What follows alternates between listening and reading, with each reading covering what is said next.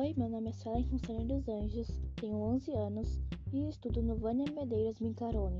A minha professora de português é a Fabiane Sassi Caio. Hoje eu vou falar sobre o livro Diário de uma Garota Nada Popular, número 8, Histórias de um Conto de Fadas Nem um Pouco Encantado. Foi escrito pela Rachel René Russell e quem editou é a Verus Editora.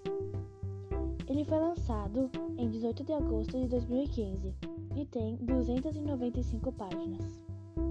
O nome da personagem principal é a Nick Maxwell e a sua antagonista é a Mackenzie. E o nome da sua paquera é Brydon. A história conta que a Nick e a sua turma estavam jogando queimada quando Mackenzie deu uma bolada bem na sua cara e ela desmaia. Então, quando acorda, ela acorda em um mundo totalmente diferente e encontra vários personagens. Exemplo: Cachinhos Dourados, Chapeuzinho Vermelho e também a sua fada madrinha, Briana. Então ela pede para Briana como faz para voltar para sua casa, o seu outro mundo. E ela fala que a Nick tem que conversar com o mágico feroz. Nesse caminho, ela encontra a Rainha de Copas, que manda seus soldados executá-la. E para salvá-la, chega o. Não vou contar, você vai ter que comprar e ler o livro para saber o final.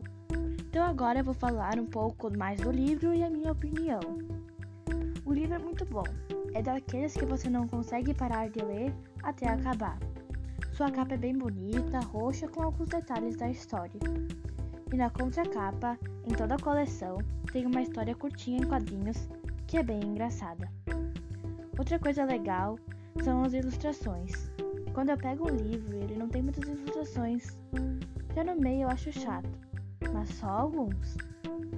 Ele também é escrito em forma de diário, então às vezes tem a data e o horário.